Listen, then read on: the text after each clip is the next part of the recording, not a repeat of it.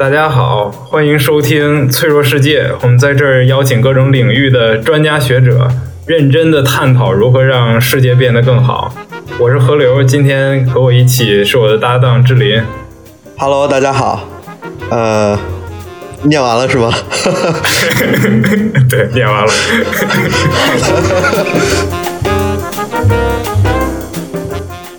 大家好，我叫志玲，我是安徽合肥人，大学是在香港那边读的，然后学的专业也是什么政治哲学、经济学。河流跟我应该是类似专业，然后他在英国读的本科，对吧？我我没有说错吧？然后这废话，这是这这个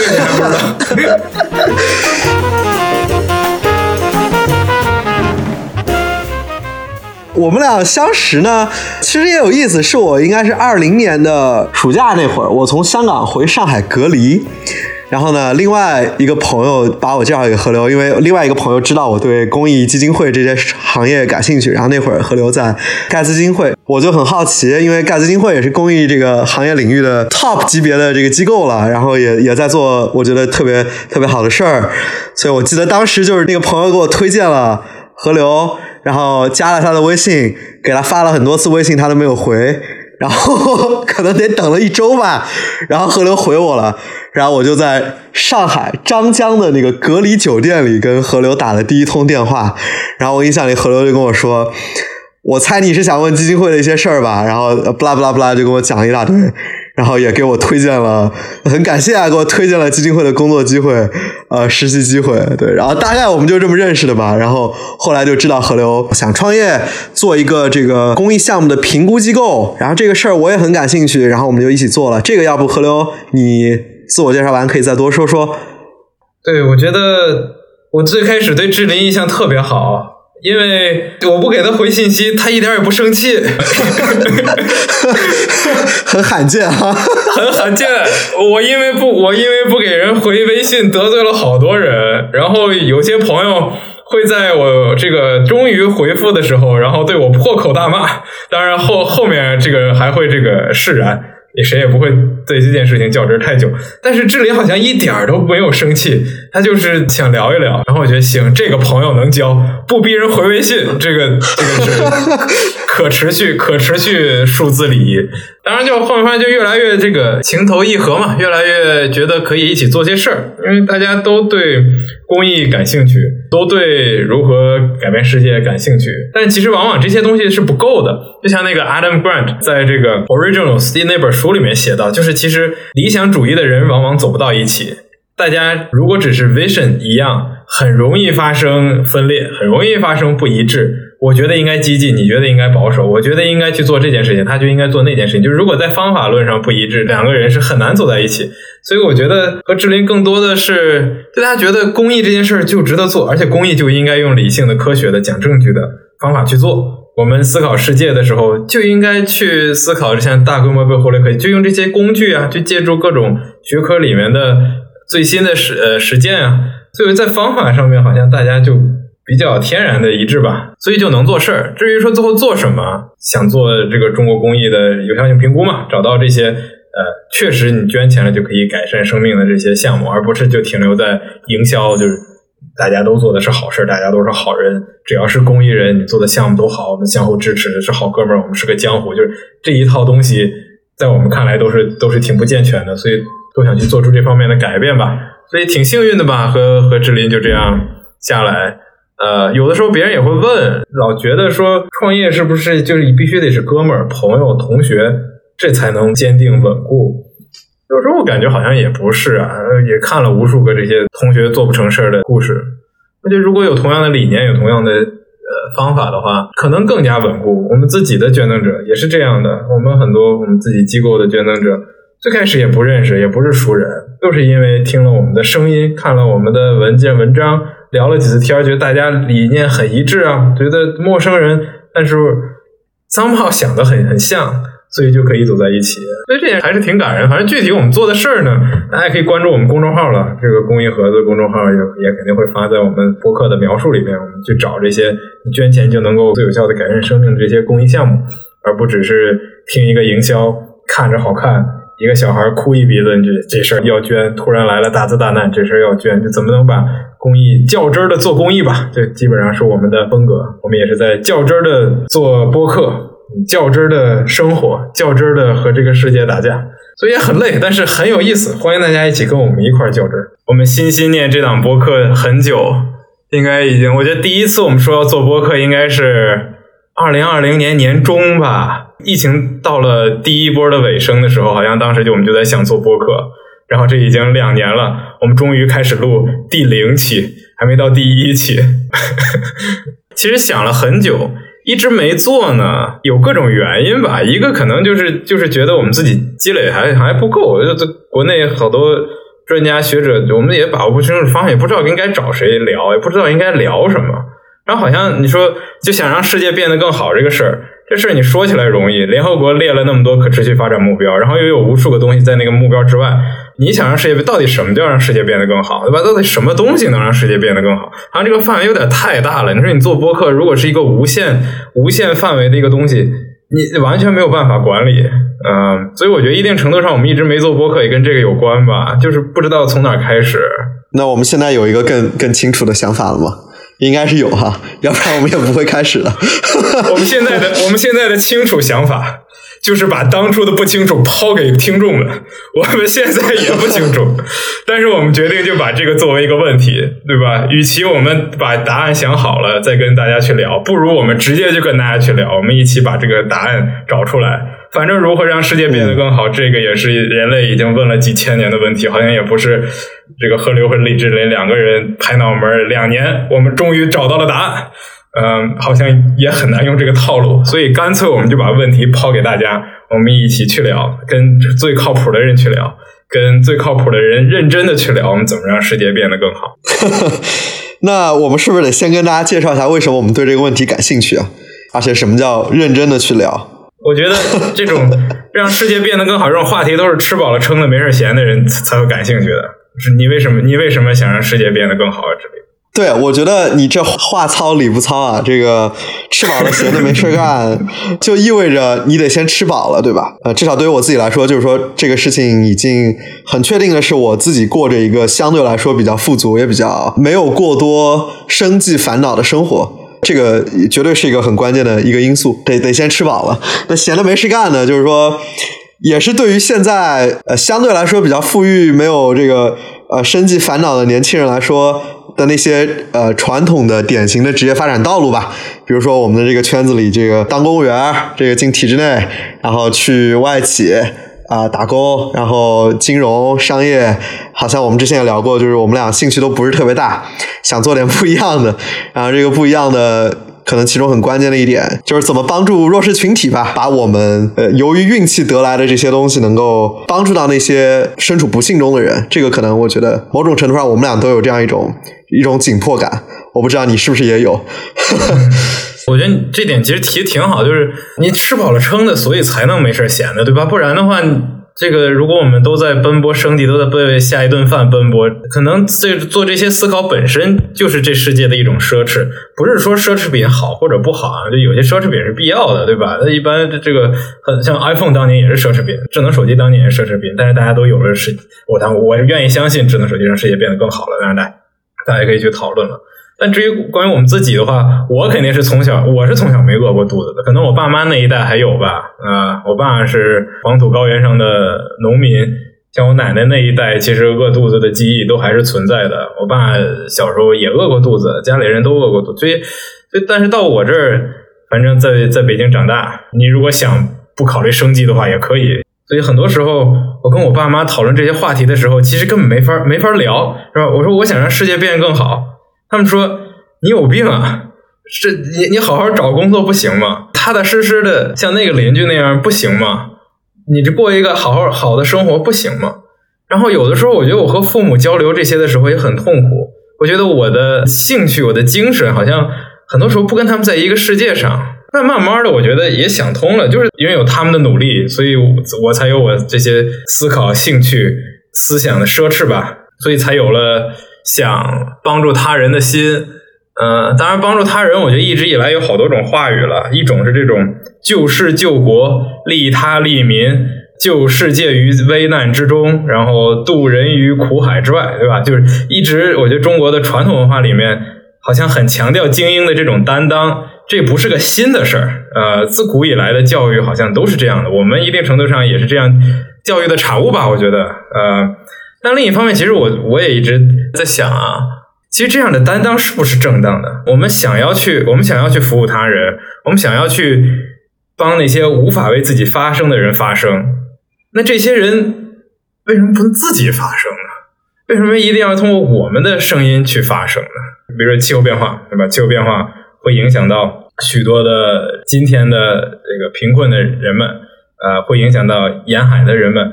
气候变化还会影响未来的人们，呃，但好像站出来讲的人都是我们这样的人，都是在北京。在伦敦，在纽约，在各大高校里面，在漂亮的公司里面，在在厉害的政府部门里面，讲我们要拯救世界，要利他，要避免灾难，这样真的是最正当的。但是我觉得这个也，这一定程度上也是我最新的反思了，因为我们这个节目还是要找这样的人。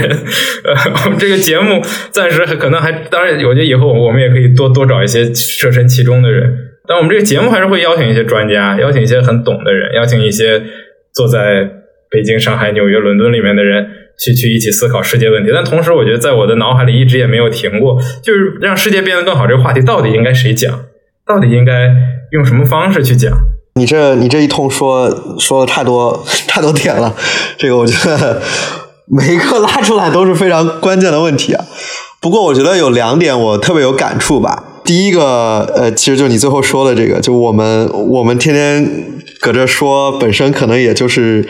利用我们自己的优势地位。占据着这样的优势地位去做一些看起来好像还不错的事情，然后我印象里很深，就是我刚开始接触公益这个领域的时候，就接触到对盖茨基金会的一个批评，就说 Melinda Gates 一做公益，好像很快他们就是公益的主角了啊，他们在替别人发声，他们在做很好的事情，好像所有的功劳都是他们的，而这个主角不是那些受助者，不是那些真正需要需要被帮助的人，这里就有很快就有一个角色转换，就好像。啊，气候变化领域，这个真正需要帮助的是气候适应性比较差的这些地区的欠发达地区的人口，但好像明星的都是这些气候的倡导者，这些说着很漂亮的话的呃大腕儿，呃，这这其实本身就有一个话语权利的不对等，但我觉得这肯定是个很大的问题啊，但但似乎在这个位置上替他们说话，总比在这个位置上没有人替他们说话，还在替自己说话要好，这好像已经是一种进步了，呃，对于我来讲。我是觉得吧，就是这个世界上精英占据巨大的权利本身呢，是一个很容易出问题的事情。甚至我们可以把历史上绝大多数的灾难都怪到这个原因素头上。少数的精英占据过大的权利，然后他们在自己的位置上不去做为他人好的事情，或者做他以为为他人好，实际上为他人不好的事情，或者他做了为他人好的事情，但回头又去谋自己的私利。就可能人类历史一定程度上就是精英犯错的历史。那这个结构本身可能就有它的问题，但同时呢，你说如果不这么干，他能怎么干呢？你也不能说这世界上十几亿的极端贫困人口一个一个去说话，你总需要去有一些杠杆。比尔比尔盖茨他一年如果能捐五百亿美金，呃，一年如果能捐五十亿美金，总共捐出来五百亿美金去做去做慈善，那他的个人影响力肯定是要大于很多其他人，对吧？至少我捐出来这么多钱，我我跟他比，我肯定算草根了。那这个世界如果权力分配本来就是不平等的，呃，那可能我们就是需要这些在关键节点上有关键杠杆的人去发力啊。那这些人他获得杠杆的方式值得探讨，但他拥有杠杆之后如果不发力，这好像也不是一个更好的世界。嗯，但似乎似乎你这就是这是一种精英史观嘛，就是这个历史是由关键少数持续塑造的。但但这个事情本身其实是有争议的。但但似乎我总觉得。呃，就另外一种情况，如果是一种这种呃以以群众视角、人民视角、多数视角来看的话，这就更不可预测、不可控，能失利的空间就少了。呃，所以我某种上挺同意你说的，但我觉得我身边大多数类似的所谓的精英，都还没有开始想如何不再为自己从百分之一挣到百分之零点零一，挣到百分之零点零零一。把视线从这种上升移开，去看怎么以自己的百分之一为后面的百分之五十甚至百分之九十做点事儿。我觉得，当我们开始想这个问题的时候，我们面对的现实很可能是一个更加就完全还没有开始想这件事儿的一个精英的团体。这个我觉得可能是最大的一个问题。是的，而且这个问题很大。我跟周围所有人的人聊天，没有一个人觉得自己有钱，你知道吗？就是那个一个一个月赚一千块钱的，觉得自己穷。一个人赚五千块钱觉得自己穷，一万块钱觉得自己穷，两万块钱觉得还有人赚五万，五万块钱觉得还有人赚十万，十万觉得人家都已经在北京买两套房了，然后两套房那个觉得人家公司都上市了，公司上市觉得那还有伊朗马斯比尔盖茨，伊朗马斯比尔盖茨之间，我估计他们他们未必会觉得自己穷了，但是。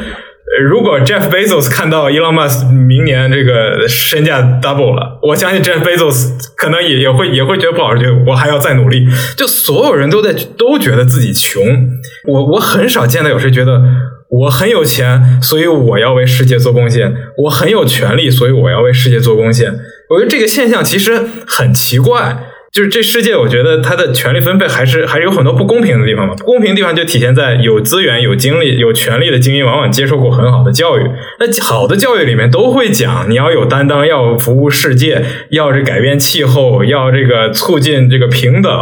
Somehow 出了学校之后，这些东西好像大家就全忘了，就觉得这些东西就属于我前二十年、前二十二年、后五十年的故事。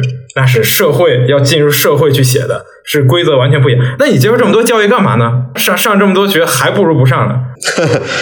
那这里的问题是是什么呢？就是因为这些职业道路也不是没有，对吧？其实是有的，但好像核心问题就是这些职业道路在大众眼中的这个社会地位跟能赚到的钱的数量有巨大的差异。这个是背后的核心的这个动机吗？我也不知道，不清楚，不清楚。我觉得一定程度上，社会和就是社会和学校它是脱节的，就但是这个也是卢梭的教育观了。就是卢卢梭觉得一个好的教育是什么呢？对吧？是我们要在学校里面模拟一个完美世界的样子，在这里面人人平等，在这里面相敬如宾，在这里面有良好的秩序、自由、开放，然后高质量的知识。这样有就是你学生小孩们从小都经历的是一个。呃，象牙塔般的很很好的呵护，这样有一天当他进入社会的时候，他发现这个世界跟他原本经历的完全不一样，他跟他想象的那个理想状态完全不一样，所以他会有巨大的差异，他会有预期的不同，那他就有了改变的动力，对吧？就是这个东西不对，这个东西和我想的不一样，所以我要改变它，这是。呃，我觉得对于学校和社会差异的一种美化吧，呃，但现实显然不是这样。我觉得很多人进入社会之后呢，就是抛弃了学校那一套，然后学校这不接地气儿，对吧？理论都用不上，跟实践不接轨，甚至我觉得进入社会是重新学习啊。当然这里面可能有教育的问题吧，但同时，我觉得资本主义也值得拉出来批判一番吧。你说你要去什么高盛工作，其他的投行工作，一年给你三百万、四百万。但是让你这个每天两点钟睡觉，早上七点钟起床，然后改 PPT 改一天，然后晚上再两点钟，然后这坚持几年，你说我不干不干行啊？有别人三百万愿意干呀，三百万不干，四百万愿意干，四百万不干，五百万愿意干呀？就可能就用这种金钱的方式，慢慢的购买了我们对自己的坚持吧。所以可能啊，这个世界本身就是集体性的购买我们放弃自己去成就别人，一种强迫式的利他。这个这个逻辑显看显然很有效了，是创造了无数的 GDP，创造了无数的这个工作，但可能它背后的这种人人内部的异化也值得探讨吧？为什么好像进入世界之后，我们就变成了不一样的人？对，不过要用这个。大卫·格雷伯的话来说呢，投行工作都 bullshit jobs 啊，这都就是这个世界不能没有厨师、清洁工、快递员，但是没有了投行工作人员、金融业从业者、咨询工作人员，好像这个世界不会有太大的影响，甚至还会变得更好。所以这个，而且这个，你你说这个，他们一年赚三百万，每晚两点睡觉。那你这快递员一个月工作二十九天、三十天，每天十二、十四个小时，也就刚刚够在北京过一点点呃好的生活。就是说，一旦又脱离我们的这个精英视角呢，那这里不合理的事情就又更多了。嗯，这就这就说不完了。当然，一定，我觉得一定程度上，投行和就是投行和这个外卖小哥肯定是有区别的，对吧？一个挣的超多，远远满足了他的基本需求，甚至远远满足了几乎所有的奢侈需求。但同时，我觉得他们有很多相似之处，就是这个两点钟睡觉，呃，其实他们的生活结构其实很相似，而且都没什么时间花钱，而且没有人愿意干这个活儿，没有人天是天生的银行家，也没有人是天生的外卖小哥，只不过在他面前就给你摆了这样一份工作，你做那可以赚严格还是自己还算满意的钱了。就是外卖小哥肯定也是因为人家觉得这个这个钱干得过，对吧？所所以才会才才会才会做这个工作。嗯，可能就在这个大的结构之下，就是有一种系统性的对人的，就是把大家都卷进了这个系统的逻辑。那一定，我觉得一定程度上，我们想稍微抽身一些，去观察这个系统，去看这个地方这整个系统之上有哪些我们可以做的事儿吧。对你问的 这个问题很关键一点就是，投行家们真的比外卖小哥更幸福吗？他的生活真的比外卖小哥更好吗？其实未必，对吧？就如果不以这个收入多少来衡量他所遇到的烦恼，他的工作劳累程度，投行家有面对猝死的风险，外卖小哥有面对交通事故的风险，这个风险可能也是类似。就一旦超脱一个单一的，好像这个社会真有一个所谓的阶级，一个真实的阶级，谁在上谁在下，超越这个视角去看。有东西就会变得更复杂，然后这个一复杂起来呢，这又涉及到，比如说我们之前都有这个国际志愿志愿者啊支教的经历，无论如何肯定还是会带着一种，就就算不是救世主的心态，也会带着一种我是去帮助的。我是去贡献的，我是去做好事儿的这个心态去。如果真对比这些小孩跟城市里的小孩，当不是那些呃最惨的，就是面临着时刻面临着呃死亡、疾病的这种风险的小朋友，那他们的生活在大山里就真的比一个城市小孩呃一路上学校，进了个什么样的大学，获得了一个什么样的工作，他的这一生就真的比那个人要惨很多吗？似乎也不完全一一定是这样。就像你说的，我觉得一旦卷进了一个。固定的以以消费以以收入啊以以资本为核心的制造需求的这么一个一个游戏里，就好像其他很多视角就全部消失不见了，然后我们对这个事儿的反思也就也就变少了，也就导致所有的毕业生也就自愿的加入这个游戏，而不去想很多其他的事儿。所以我觉得我们抛出这个问题，让世界变得更好，我觉得它本身就是很重要的问题。我们都觉得这个问题关键，呃，其实某种上它是对一种。啊，怎么让我自己生活变得更好？又缩窄到了怎么赚的更多？呃，这个生活质量变得更更好，这个问题的一种超越，就就超越一种单一的对生活视角、对人生这一辈子为了什么的一个想象，而是去仔细看一看我们能不能做点别的，比如对吧，让世界变得更好。那这个问题就有很多接下来的问题：什么叫变得更好？你要怎么去做？哪些问题值得关注？就一下子视角就丰富起来了。对，一方面也是个人生活意义的一种拓展。但呃，更重要的肯定也是真正的我们跟这个世界的一种连接和重新对它的一种认识，和我们到底能做什么的一个一个问题的探索吧。啊，嗯，我觉得这种众生皆苦这句话说的没错，呃，跟你有没有钱有一定关系了，但是不一定是完全相关的。从这点上，我不知道应该把它看作一种束缚还是一种解脱。当然，束缚呢，就是说没有人开心，没有人幸福。你的生活的终点可能就是就是一条死路，对吧？这就是这这就是一种束缚。但同时解脱呢，我们会发现，其实我们的束缚不来自于物质，不来自于那些我们以为我们追求的东西，对吧？你觉得你有钱就幸福了？那你看看那些比你有钱十倍的人，你觉得他们的生活到底好吗？你别觉得你你别在你脑子里想象一个他好，那他是不是真的好？他是不是有你没有的烦恼？他那些烦恼是不是比你现在就就要更这个？更好处理，对吧？就一定程度，我觉得这是一种解脱，就是知道真正限制我们的东西，不是我们整天想着以为自己必须要获得的东西，而是一些别的。这也为什么我觉得我很、我很、我很爱问这个问题，就是如何让世界变变得更好。因为我觉得这个问题本身呢，就像你刚才说的，这里就是它，它其实让我们跳出平常的维度啊。这个问题不是问说明天什么东西好吃，不是问说我到底哪个工作可以薪水最高。不是问说我到底怎么做可以得到我老板的认可，可以得到同事们的满意，可以得到更多朋友。它不是一个工具性的问题，就去想，OK，这个现实就长这个样子，我怎么能最大化我的利益？我觉得可能平常太多人就陷在这个这个框架里面。这可能也是经济学把人带偏了吧？整天讲理性人，理性人，理性。之前我记得有有一个研究就讲说，没学过经济学的人往往没有那么理性，是学完了就觉得人就应该，那是那只是对人的一种描述，不是说你就应该当那个理性人。我觉得问这个，嗯，如何让世界得变变得更好，其实就是跳出这个框架，不不不再去想这些，把自己当做一个工具，然后想怎么在这个世界里面，我这儿凿块金子，那儿凿块金子，而是说，那我们看待这个世界有一种新的新新的视角。我觉得你说的很好啊，也让我想到我有两个反馈啊。第一个就是关于那个收入跟幸福感，我记得很早之前是有人说收入跟幸福感到了一个阈值就停了，但好像最近又有新的实证研究出来，是说这个是不停的。这个你挣一一百倍十倍，那个幸福感会不断的往上增。但我对这个是持持怀疑态度的，我我也不记得那个 paper 是怎么说的了。然后第二个，因为我也是我们我们都都学经济学嘛，大学里。经济学的理性人假设背后的一个核心观念就是人是要使自己的利益最大化的，然后这个利益呢，呃，很多时候又又又回到了货币回报，都是在一个什么典型的呃博弈场景里，一个人总是想着自己收益回报的最大化，然后这个东西呢，就全变成一个单一的货币回报了。然后你说没学过经济学人没那么理性，对我我觉得这个背后也是，就我们也不能被带跑偏了，好像理性经济学视角就很快他就回到了一个怎么让自己赚的更多。然后整个 GDP 更高，就回到一个单一的货币评价体系上。但其实经济学和理性在我们日常生活中有多时候是欠缺的。好像我们在对待职业和钱这一块特别理性，好像理性就跟这个绑定了。呃，其他地方不理性就无所谓了。好像一提到理性，一提到经济啊，就就很快就是一个呃怎么收入最大化的这样一个视角。但我觉得。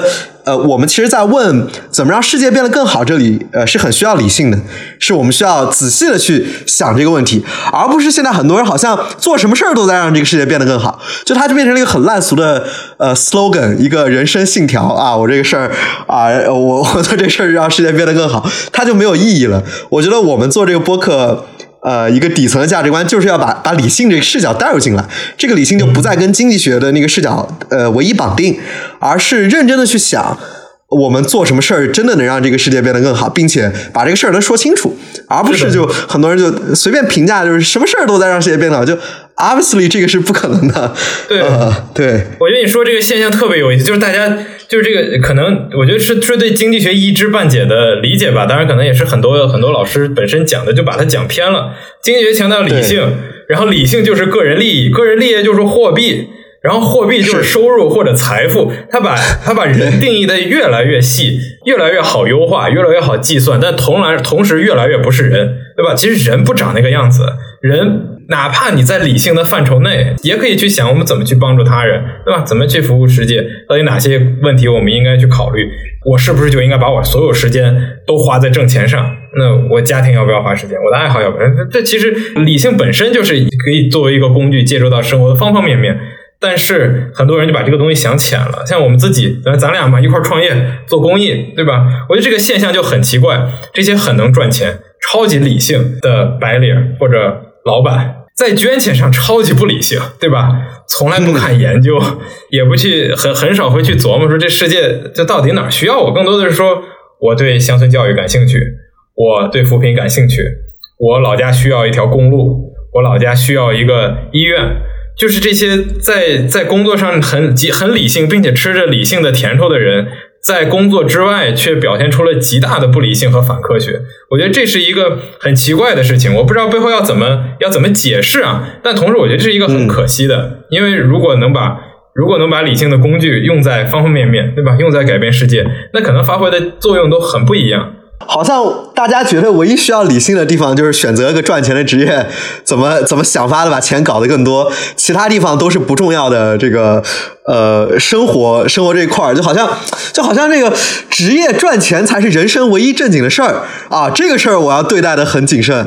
呃，看看怎么最大化我的这个收入回报。那其他的好像一旦进入一个什么这个捐赠、捐钱这个范围就无所谓了，就好像就不重要了。就是甚至甚至在职业选择这一块儿，有没有带入一个非货币视角，就用我的职业时间啊，怎么能创造一些？除了货币回报之外的其他的一些改变，感觉都没有真的认真系统的去想这里面有哪些可能性，就很快被吸入一个呃一个无底洞的这样的一个一个金钱游戏和一个 一个固定的轨道上去了。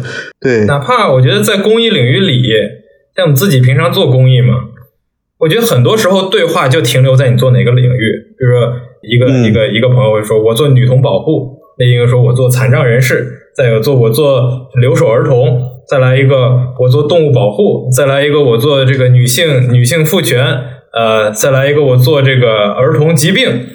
然后，默认的回应也都是满满的敬意嘛，对吧？你们做你们做公益的，而且这么多人都需要帮助，这么多话题都需要关注，那你们你们愿意花时间精力做这些事情，而且大概率做公益的人，如果当初没选择公益去做商业或者去别的领域的话，那肯定收入是要比做公益要高的啊、那你们这些人很可敬，你们做的事业很崇高，呃，但同时一般对话就停留在这儿。很少有人再去多问一步，那你做事有没有用呢？你到底做的什么事儿呢？嗯那你你你这件事情有什么证据说它它它有用呢？你要保护女童，你怎么保护的？你要你要你要你要保护你要这个促进留守儿童的福利，你怎么促进的？你凭什么说你促进了，对吧？你你成本效益是多少？在不同的话题之间，我们应该怎么分配资源？怎么怎么去优化？好像很少能进入这些对话，而这些恰恰是必须的对话，而这些也恰恰是在缺乏理性主义的时候，我们不会进入的对话。我觉得在我们继续讲更多对于公益行业的观察之前啊，我觉得也也也先问你一下吧。你是，我觉得我觉得我们听众可能也很快能听出来，好像让世界变得更好，做些好事儿，很快就会跟公益挂钩。但是，一想到公益呢，似乎也并不是什么特别值得投入的领域。就像你说的，它回报也不好，好像这块儿也不是特别成熟，也没有特别多的这个这个资源。所以你你当初是怎么就想着进入公益的呢？我觉得是寻找自己吧，然后抓住那些有的时候小而明显的信号。我一记记忆里第一次做公益应该是那个二零零四年印尼海啸的时候，然后我记那会儿每次元旦的时候，北京有新年音乐会，然后我爸妈带我去听那个新年音乐会，然后那新年音乐会外头就有一个那个红十字会的筹款的一个一个一个一个柜台，然后当时他们那个印尼刚发海啸，然后也在筹款，然后我妈就给我递了五十块钱。那二零零四年五十块钱好多钱啊！反正我长那么大，那会儿我没见过五十块钱，然后就让我去捐。然后边上正好有一个那个正正好有一个北京电视台的主持人就在那拍那个拍节目，或新年音乐会，反正就然后就问我说：“小朋友，你为什么捐？”然后我说：“因为我妈让我捐。” 我就听着我妈在后面小步快跑，赶紧过来，然后把我一把搂走，然后说，然后然后我妈开始做这个跟这个冠冕堂皇、人模狗样的这个演讲，对吧？就说，哎呀，因为我们要帮助帮助这个印尼，对吧？因为印尼发生了很大的这些事情，然后我们每个人都有责任，要要要能出一分力出一分，大大概大概就这个意思吧。我觉得这是我可能第一次接接触到公益这样的事情，就是在我的生活里就会不断的出现。呃，零八年汶川地震捐钱。呃，一零一一年这个玉树的时候捐钱，腾讯开始就做做九九公益日，然后跟周围的朋友一起，然后给这些公益组织去捐钱，然后在在国外读书的时候也参加好多这些公益组织，好像就是一个接着一个。我从来没想着说这以后会是我的职业，但是一点一点一点一点，它就成了我生活的一部分。我就毕业的时候，我也想做什么嘛，也去企业里做了几个月，我觉得好像不是我内心很。打动我的地方，我看着当时在一个投资机构嘛，然后老板们每天就都在寻找下一个独角兽，下一个美团，下一个拼多多，下一个滴滴，下一个下一个 Uber，呃，然后我看着这些什么美容公司啊，什么旅游公司啊，什么 SaaS 软件啊，企业服务。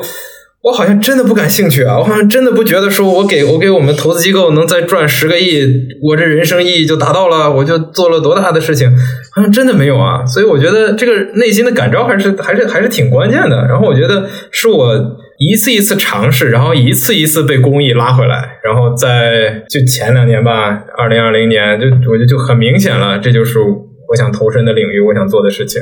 所以。我觉得我也还在自我探索了，我不认为我我完全知道我内心做公益为什么这个答案。当然，这个明显的答案是可以给了，帮助他人嘛，对吧？服务世界嘛，寻找个人的意义感。那我问你一个，嗯、这个这个问题，很多人可能也会问啊。当然，这个也我觉得挺有意思的，就是你刚刚提到投资，你觉得是给老板多找一个标的，然后赚些钱嘛？但我碰到了很多投资人朋友，都觉得投资是一件改变世界的特别好的事儿。啊、就投资不仅仅是赚钱，是支持更多企业的诞生，而企业它本身可能就是创造改变世界动力的一个源泉。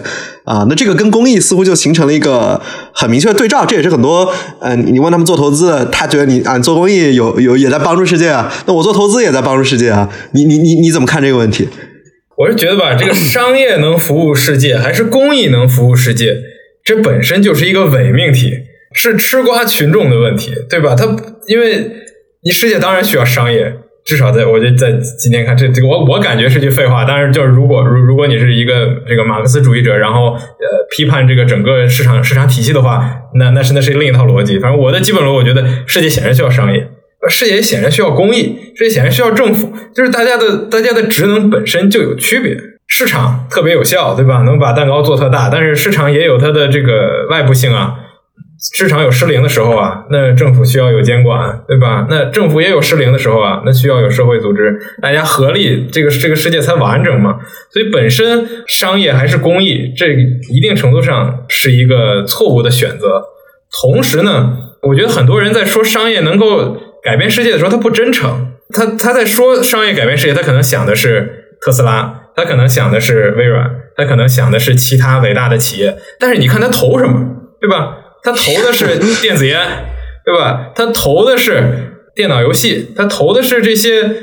如果我们真想改变世界，可能不会是优先的干预，对吧？就当然，我也爱，我也很爱吃冰激凌，对吧？我也很我我也我我也很喜欢这个打游戏。但如果你想改变世界的话，你不会优先去呃生产冰激凌，你不会优先去打游戏的，对吧？嗯，或者他投的是这个这个治疗男性脱发，呃，就好像有个数据吧，显示是好像现在每年投资男性或者在男性脱发这个产业。也上百亿美元的一个规模了。那你想想，我们在在疫情之前，为了流感大流行，一年全球只投入两千万美元啊，两千万美元，就全球就只有两千万美元去避免流感大流行。然后为了男性脱发，每年每每年能花上百亿美元。就是商业可不可以改变世界？可以。商业有没有伟大的发明？有。那你做的是不是这些事儿呢？如果如果有这样的组织的话，我觉得我也我也会很崇拜啊。确实也有组织啊，像 Moderna 这样的公司，他们去开发这个最新的这个疫苗生产的平台，对吧？这如果有一个新的流感出现，我们可以快速的研发一个疫苗，然后快速给大家打上。我觉得这个是非常棒的商业尝试啊。但如果你真要去思考怎么去改变世界的话，那不应该是商业和公益的对抗，而是说你应该从世界角度去想，世界有哪些问题。世界会面临哪些问题？有哪些问题大家已经意识到，哪些大家没意识到？然后这些问题是大规模被忽略可解决的。然后什么方法最好，对吧？如果是商业方法最好，fine，那我们就用商业方法。但商业的问题就是这需要市场嘛？你需要有客户嘛？如果有人买单，那就有商业模式。但如果你服务的是全球最贫困的人，那这些人买不起你的产品怎么办呀？那你也不能眼睁睁看见看见人家去世吧？你也不能眼睁睁看着人家就被这个世界抛弃吧？那我觉得商业其实并没有提供好的方案，商业就说那我们就要不断的降低成本嘛，我们要扩张我们的市场，我们要让穷人接入到全球资本主义系统里面。那你有没有在做这件事儿呢？人家有能不能接进来呢？接进来之后会不会又遇到原本在其他老牌这个资本主义国家市场里面发挥的发生的所有问题呢？商业难道就足够了吗？我觉得显然不是，而且。这些我觉得这些讨论有的时候也都是教条的学究们相互去争执，因为现实根本不长这个样子，现实根本都不会到这一步，大家只是想寻求一种安全感。商业是好的，所以我做什么都行。我觉得很多机投资机构也基本，当然就大家大家的也都面临生存压力嘛，对吧？钱都是 LP 的钱，人家把钱给你是为了两年把让钱翻倍的，那你去讲什么让世界变得更好？这我们给你钱不是让你干这个的，所以这背后也有它的授权机制了啊。所以我也我理解，我老板们他也没法像我这样去思考，因为他们还有他们的老板，所以我觉得一定程度上我们可能。就是要去搞那些老板的老板吧，就是让他们去改变自己分配资本的方式，然后去多想一些怎么让世界变得更好，而不是我这个钱两年之后怎么翻倍，或者你两年之后翻倍也可以，你拿出来然后再让世界变好，那也行。对，我我觉得你你说的很很有道理啊，然后我觉得。有一个你的答案里很明确的一点，就是需要有需要有主次之分，就你需要优先有优先级的这个考虑，就是什么事儿站在我我们现在的这个位置和角度，基于目前现代世界已经有的各方面的投入，比如很明显在商业投资这块儿，那冰淇淋不是最近叫什么雪糕刺客是吧？这 个冰淇淋呢已经是无数家企业在做，就就是说，就是你你你你去一个冰柜里。你想吃一个雪糕，然后你以为它是两块或者五块，结果拿出来是三十，所以你就被刺了一刀，大概是这意思。我听大概是这意思，就是有很多名不见经传的雪糕，你想吃，发现它巨贵，已经跟原来你想吃的那个什么门口的什么小布丁，我不知道你小时候吃不吃这个，什么 随便这种两三块钱的已经啊，对，绿舌头很好，对，就是现在已经有无数这种不同的雪糕，然后卖着巨贵的价格，有些地方已经这个资源投入是明显过剩了。然后你说雪糕好不好，电子游戏好不好？当然好，它给人创造这个快乐的感觉，创造这个娱乐的空间。但是与此同时，还有另外一大堆人，这个弱势群体的需求，每年几亿人面临着饥饿的问题。面临着喝不到干净的水的问题，每年有上百万人儿童面临着由于没有打到好的应该打的这个必打的疫苗，因为这个过早死于传染病，就有太多这样的需求还没有被照顾到，而它明显是需要公益的力量，需要我们更多人、更多智慧、更多钱去解决的问题，被持续的忽略。我觉得你也点到很好，它的原因就是背后这个市场失灵的问题，这个购买力就其实又回到了对资本主义的批判嘛，对商业逻辑的呃这个有针对性的这个这个讽刺吧。不过这个我我继续提一个比较 harsh 的问题啊，也也是很多人也是很多人在说的问题，就是这个所谓的社会企业嘛，就是有没有一种可能，它既呃能够找到可持续运营的商业模式。同时又在服务着最脆弱人口的需求，有没有这样可能的啊社会企业的模式的存在？我我觉得很多就很多人讲社会企业嘛，就是大家都充满了对对企业都充满了想象力，觉得这件事情能利己一定能利他，能这个解决这么多这个现代世界的问题，一定能解决那么多未来世界的问题。我反正持比较大的怀疑态度吧，我觉得一定程度上。社会企业是不是有一些反经济学原理啊？这个你的效率都是通过专业化去提高的，对吧？你在一件事情上做的厉害，做的再厉害，做的更厉害，然后你的效率越来越高，然后你可以去赚更多的钱。如果一个企业它又要卖冰棍儿，又要想服务世界，还要想怎么让冰棍儿去服务世界，好像本身这个逻辑就挺。就挺拧巴的，但是就是 CSR 的逻辑吗？是呀，是呀，这么多这么多企业做做社会责任，很多都陷到我怎么能体现我产品的公益性，对吧？咱们之前去那个拜访那个做医美的那个企业，很大的企业呀，国内做医美的上市公司了。然后我们去讲了一整套有效捐赠、有效公益的理念，对吧？在在人家那个大落地窗办公桌，然后能看到整个长安街，还能望到西山，非常漂亮的地方，非常好的企业。我们讲了那么多有效公益，讲怎么能服务世界，人家就问我们说：你怎么能体现玻尿酸的社会价值？对吧？这个怎么能体现我们作为一个医美企业是一个社会企业？就这本身可能这逻辑就是错的。呃，如果你的特长是赚钱。你就好好赚钱，然后你把你的额外利润赚出来之后，你可以不发给股东啊，对吧？或者你发给股东一部分，但是剩下的回回给社会啊，然后用你的资本再去改变这个世界，再去改变，再再再去让世界变得更好。你不一定要用你的产品啊，我们不能说社会企业这种可能性不存在了。而且我觉得这个概念也是在不断定义当中。你说做这个气候变化的这些企业，能不能叫他们社会企业？做残障议题就自动就叫社会企业吗？如果你服务的群体是是低收入人群，你就一定是个社会企业吗？我觉得这里面其实有不少可以讨论的地方。所以，其实社会企业这个定义本身是不明确的。它这个不明确呢，我觉得也给了大家很多的想象空间，觉得它这个也可以，那个也可以，它是个无限全能、完美世界的救世主。但也正是因为这种定义不明确，让我们其实对社会企业讨论都很难有效的开展。但无论怎么样，你是个企业，你需要赚钱，你需要赚钱就得有收入，你的产品就得有人买。那要是需要服务的人买不起你的产品怎么办？那他们就就被就被市场抛弃。所以我觉得你社会企业无论如何也逃避不开这些市场的限制。那世界只要有市场解决不了的问题，就有社会企业解决不了的问题。当然，就是如果市市场解决得了，是不是需要你社会企业？人企业不就能解决吗？对吧？你企业不都是要要赚钱，要要逐利？为什么还要再搞个社会企业出来？你不能说在农村开小卖部卖水，原本人就有这生意。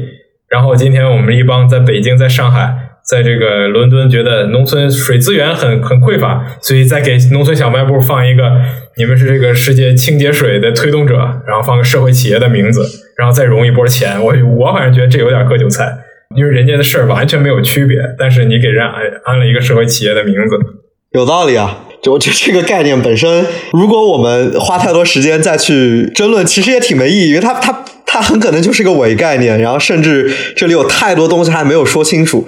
比如你刚刚提的那些里边，我都觉得有特别多很值得继续探讨的东西，很可能都是我们未来这个播客会继续探索的吧。比如这个气候变化，对吧？甚至你像什么 SpaceX 做这个行星探索，希望让人类变成这个 multi-planetary 的呃这样的文明，这这算不算社会企业？它它创造的改变算不算正向社会改变？啊，包括你说的。服务低收入群体的利益问题。那如果一件事儿它同时服务了高收入群体的利益，也服务了低收入群体的利益，如果这是两件事儿，并且他们给这个高收入群体带来了利益的增加和低收入群体带来利益的增加很可能是类似的，那我们应该优先哪一个？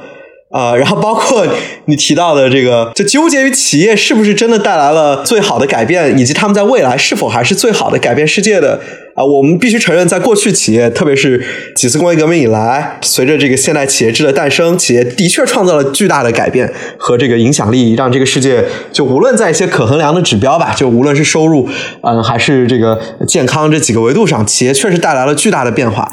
但是未来企业还是不是让这个世界变得更好的某种的主要推动力，还是我们要想象一种不一样的组织方式，比如我们把我们的这个钱往哪投，时间往哪里用，能够更好的改世界，企业还是不是最好的一个载体？我觉得这都有特别多这个不确定性和和有意思的这个点在里面。我觉得回应社会企业的，在我脑海里大概有有有两种方式，一种是弗里德曼式的回应。那弗里德曼在八十年代九十年代的时候专门写过一篇 paper。就讲他反对社会企业，就是他反对企业应该承担社会责任。然后反对的原因呢也很简单，因为企业是最大化股东利益的方式，最大化股东利益的工具。整个企业里面的利益、资金、人、人员的安排、走的方向、做的市场、讲的战略，都是股东私人的权利范围。所以就是社会无权干预。这是回应社会企业的事，就是企业不应该不应该讲社会，你就讲做好企业就可以了，这就是你的使命，这就是股东赋予你天生天然的使命，你也无权去做别的。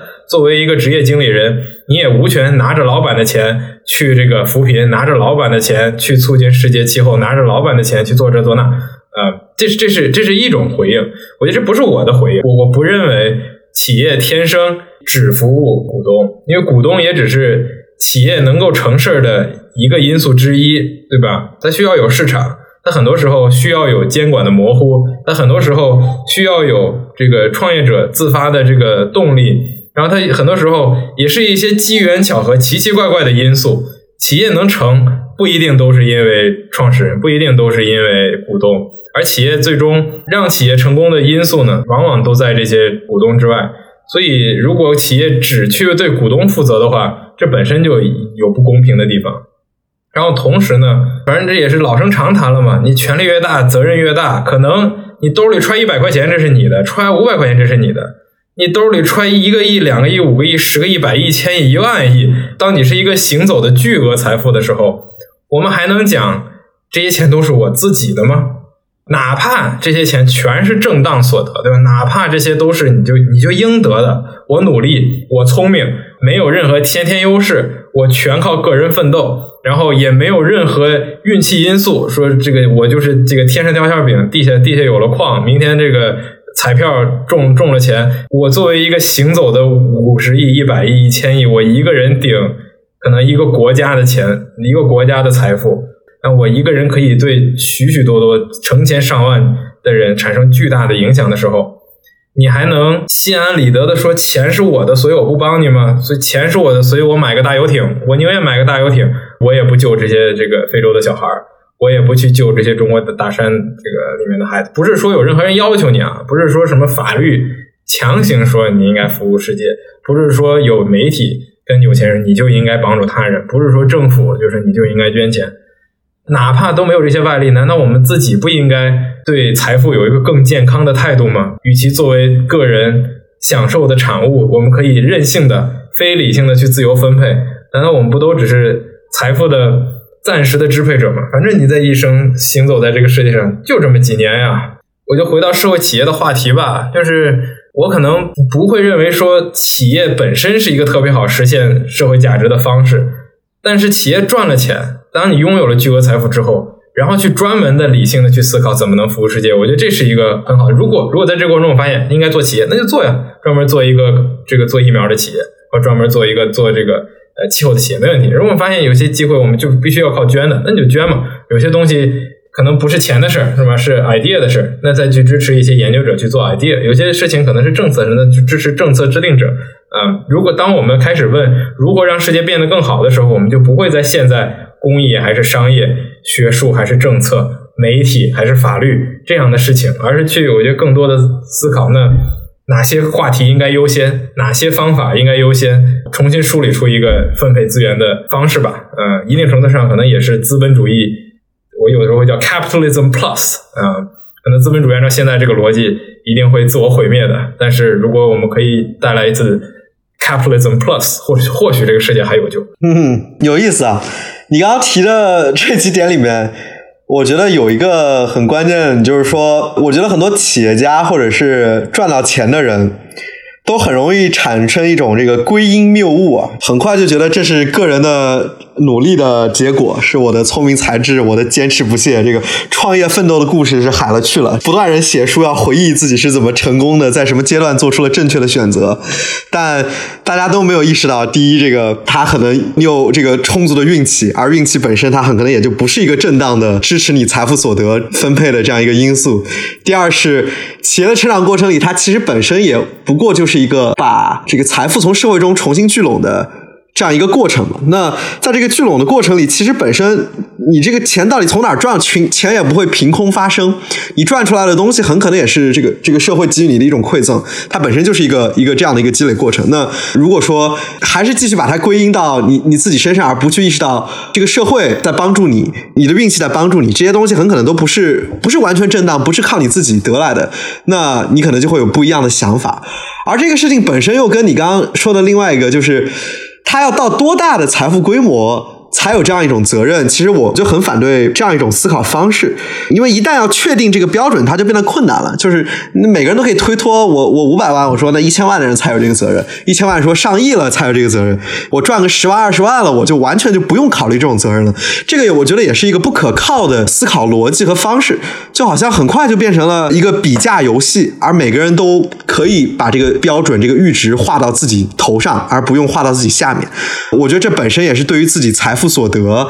到底是怎么来的一个特别典型，但是很可能有问题的一个认识。然后这个桑炮又跟这个公益人得先赚钱，得赚完钱才能做公益，好像你不赚钱你就不能做公益。财富积累到一定规模，你才能去思考怎么给这个社会做贡献，怎么做好事儿。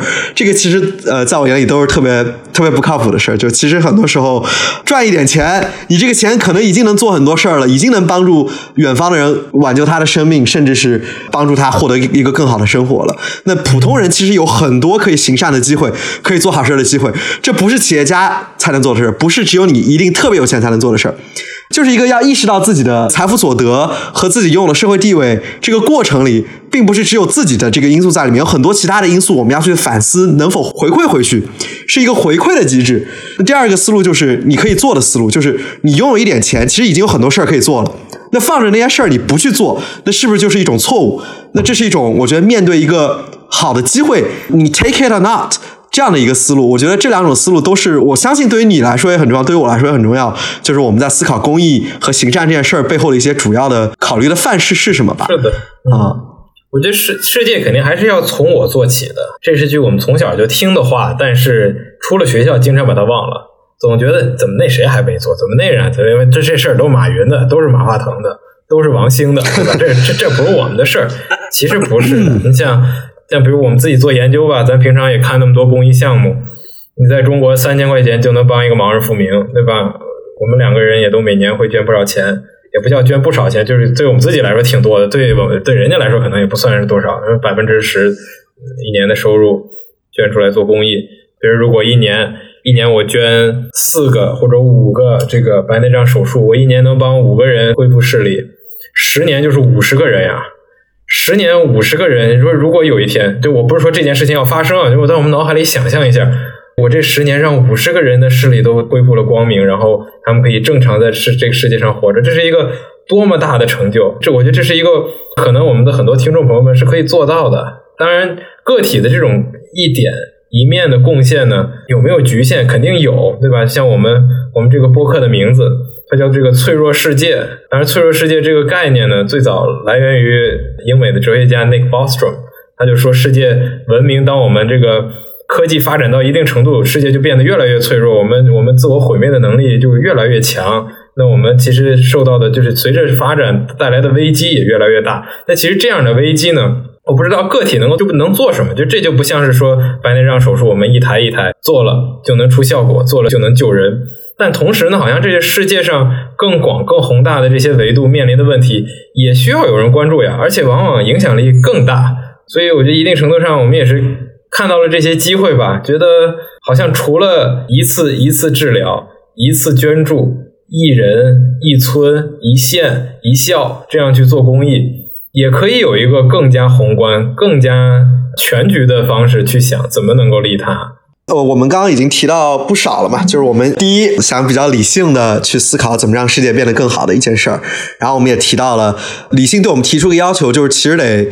呃，认真的去分析什么事儿已经有很多资源投入了，这其实也是一个经济学的视角，就是呃，我们需要去看在改变世界的这个事情上，什么边际收益是最高的，就是我们能用最小的成本，然后最小的精力，能够去在改变这个世界这件事情上促成最多的改变。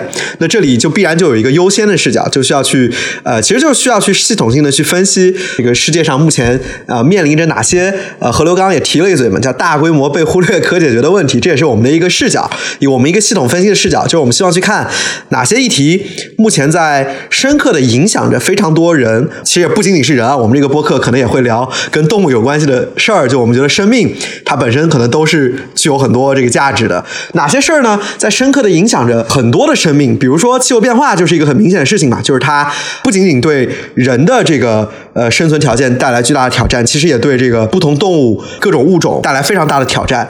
然后第二个呢，就是被忽略。那什么意思？呢，就是这个议题上投入的资源是远远不够的。比如说，刚刚也举了这个例子嘛，我们在冰淇淋这儿投入了那么多，但结果每年用来预防大流行病的只有两千万美元。呃，类似啊，这个之前呃一个英国的哲学家举的例子，就是每年人们在冰淇淋产业上就投入上百亿美元，结果在如何避免人类灭绝，因为各种各样的原因啊，比如说这个呃这个小行星撞地球，这个极端的气候变化，或者是这个失控的人工智能啊，或者是这个大国之间的核冲突。在怎么思考人类避免因为这些事儿灭绝的这个角度上，每年只花了不到两千万美元，而我们在买更好吃的冰淇淋上就花了几百亿的美元。那这明显也是一种资源的错配，就是我们需要看到哪些议题现在值得我们更多资源的投入。投入了一些之后呢，它有很多这个低垂的果实，就是我们能够很快收获一些比较明确的成果。那这个也就跟我们第三个的这个呃分析框架的视角很有关系，就是可解决。就是如果这件事儿它我们投入了比如一百亿美元。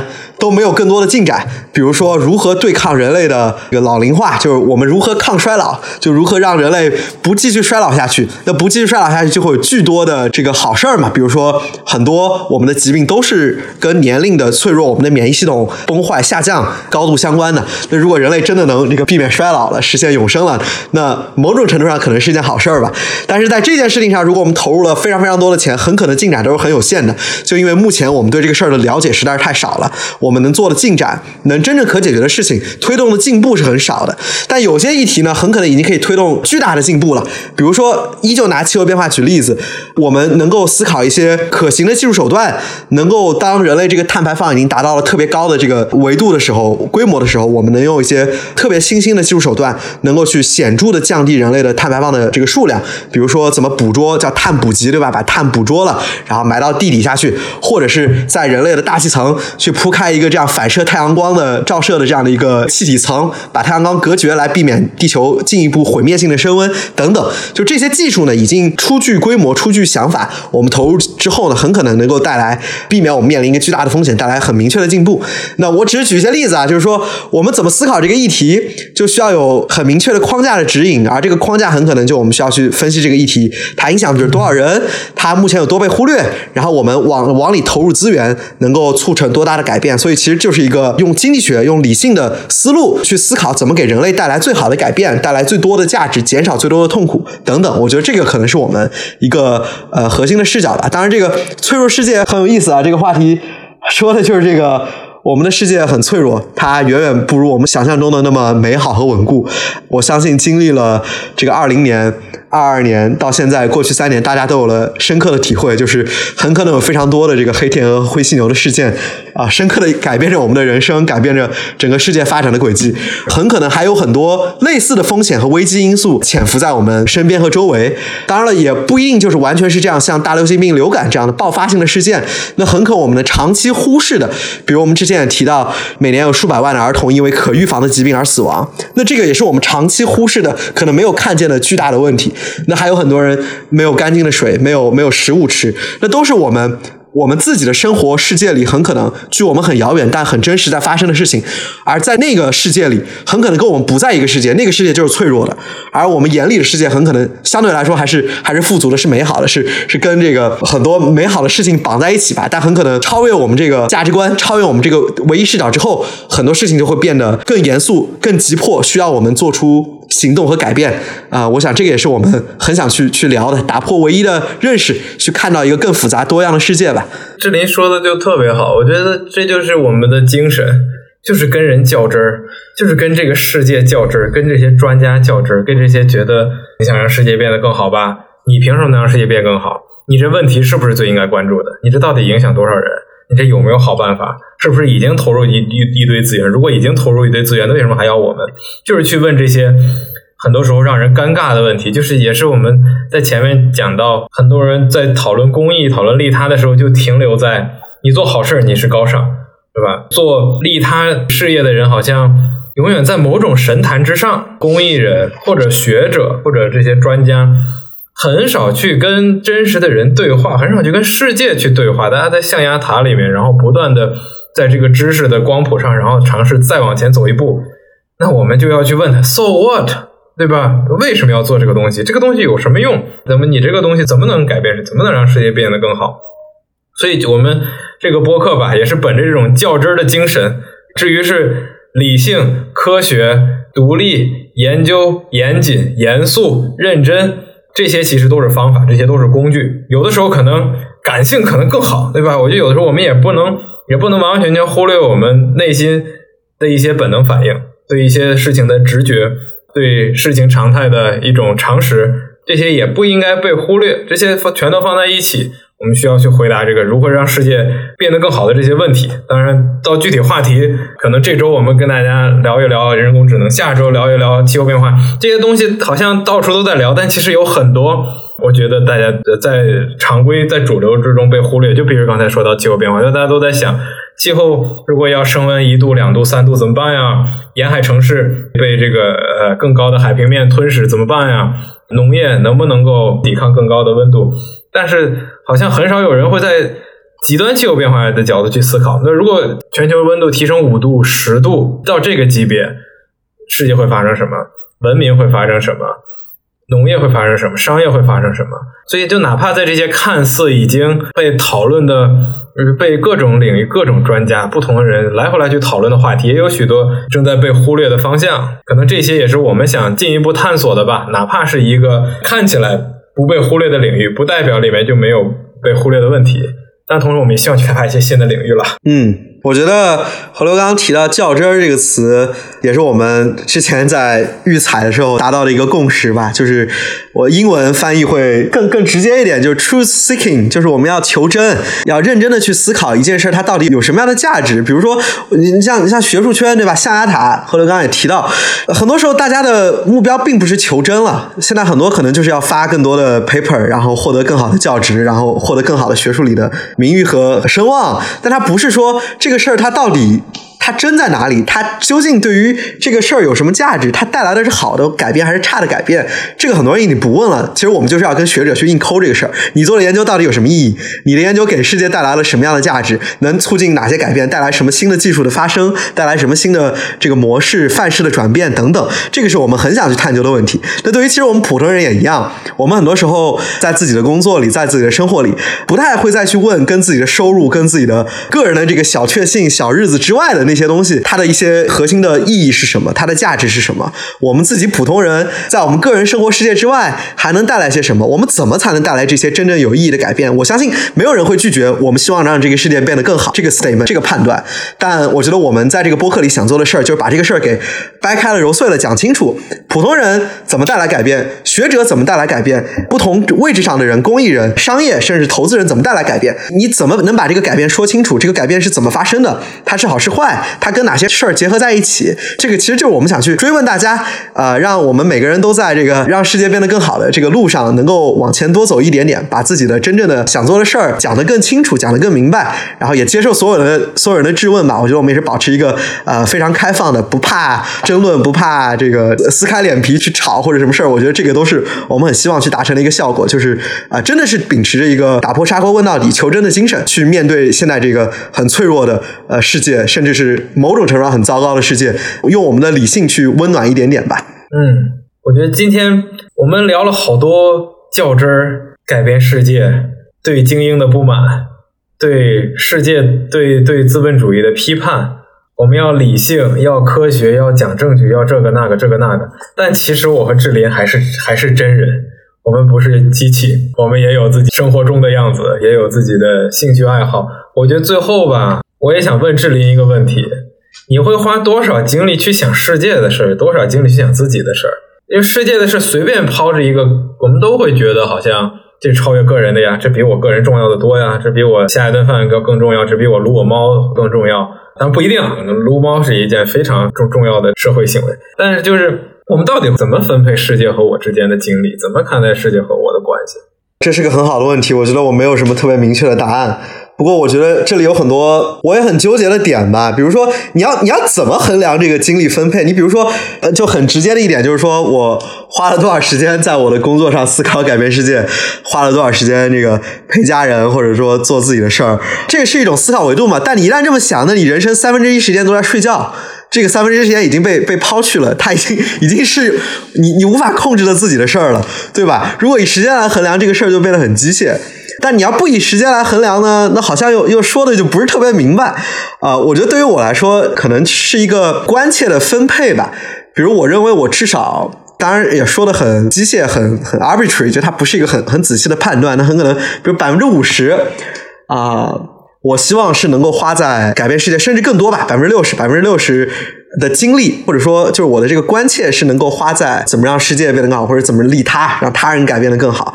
然后百分之四十能够花在我自己个人的意义的构建，跟我身边的生活关系，我身边的人、亲近的人。当然，这个事情本身没有一个我为什么这么分，没有特别好的答案。但我一个很明确的感受就是，现在大家似乎都已经把百分之九十九的时间花在了自己的这个构建上，然后百分之一的时间可能是花在给世界或者给别人。我觉得这个太不合理了。我觉得至少它的一一半一半这个事儿似乎还才是正当的。那我把这个世界的这个标准再提高一点，提高百分之十，好像对我来说，它就是一个正当和道德的事儿。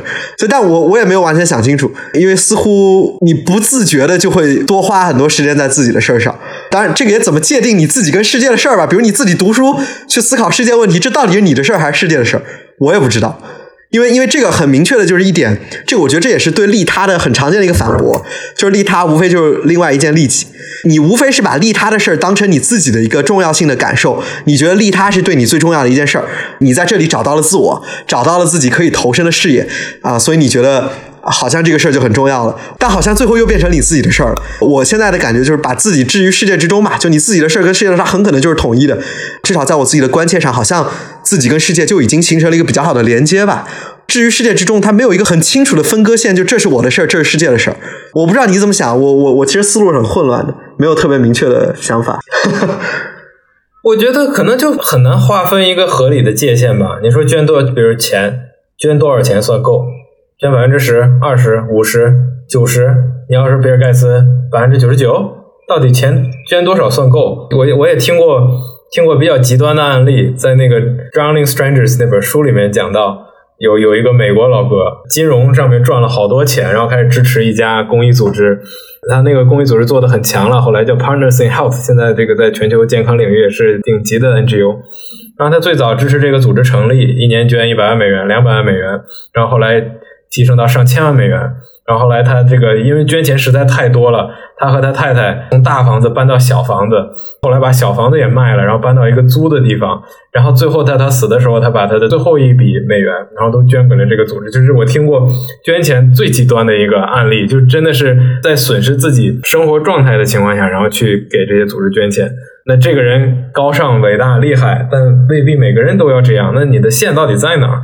然后我现在每年会捐掉自己百分之十的收入，反正也签了 Giving Pledge、Give Weekend Pledge，反正，一生的收入也会捐出百分之十。那同时，你的投入可能不止在捐钱呀，你在你自己的时间分配、事业分配，你要交什么样的朋友，认识什么样的工作场合的朋友，去看哪些信息。一定程度，我觉得我的工作其实挺侵蚀我整个人生、整个生活的，很难分开。那邮件里你收到的都是这些东西。平常看的也都是也都是这些东西，所以我感觉我的投入精力挺大的。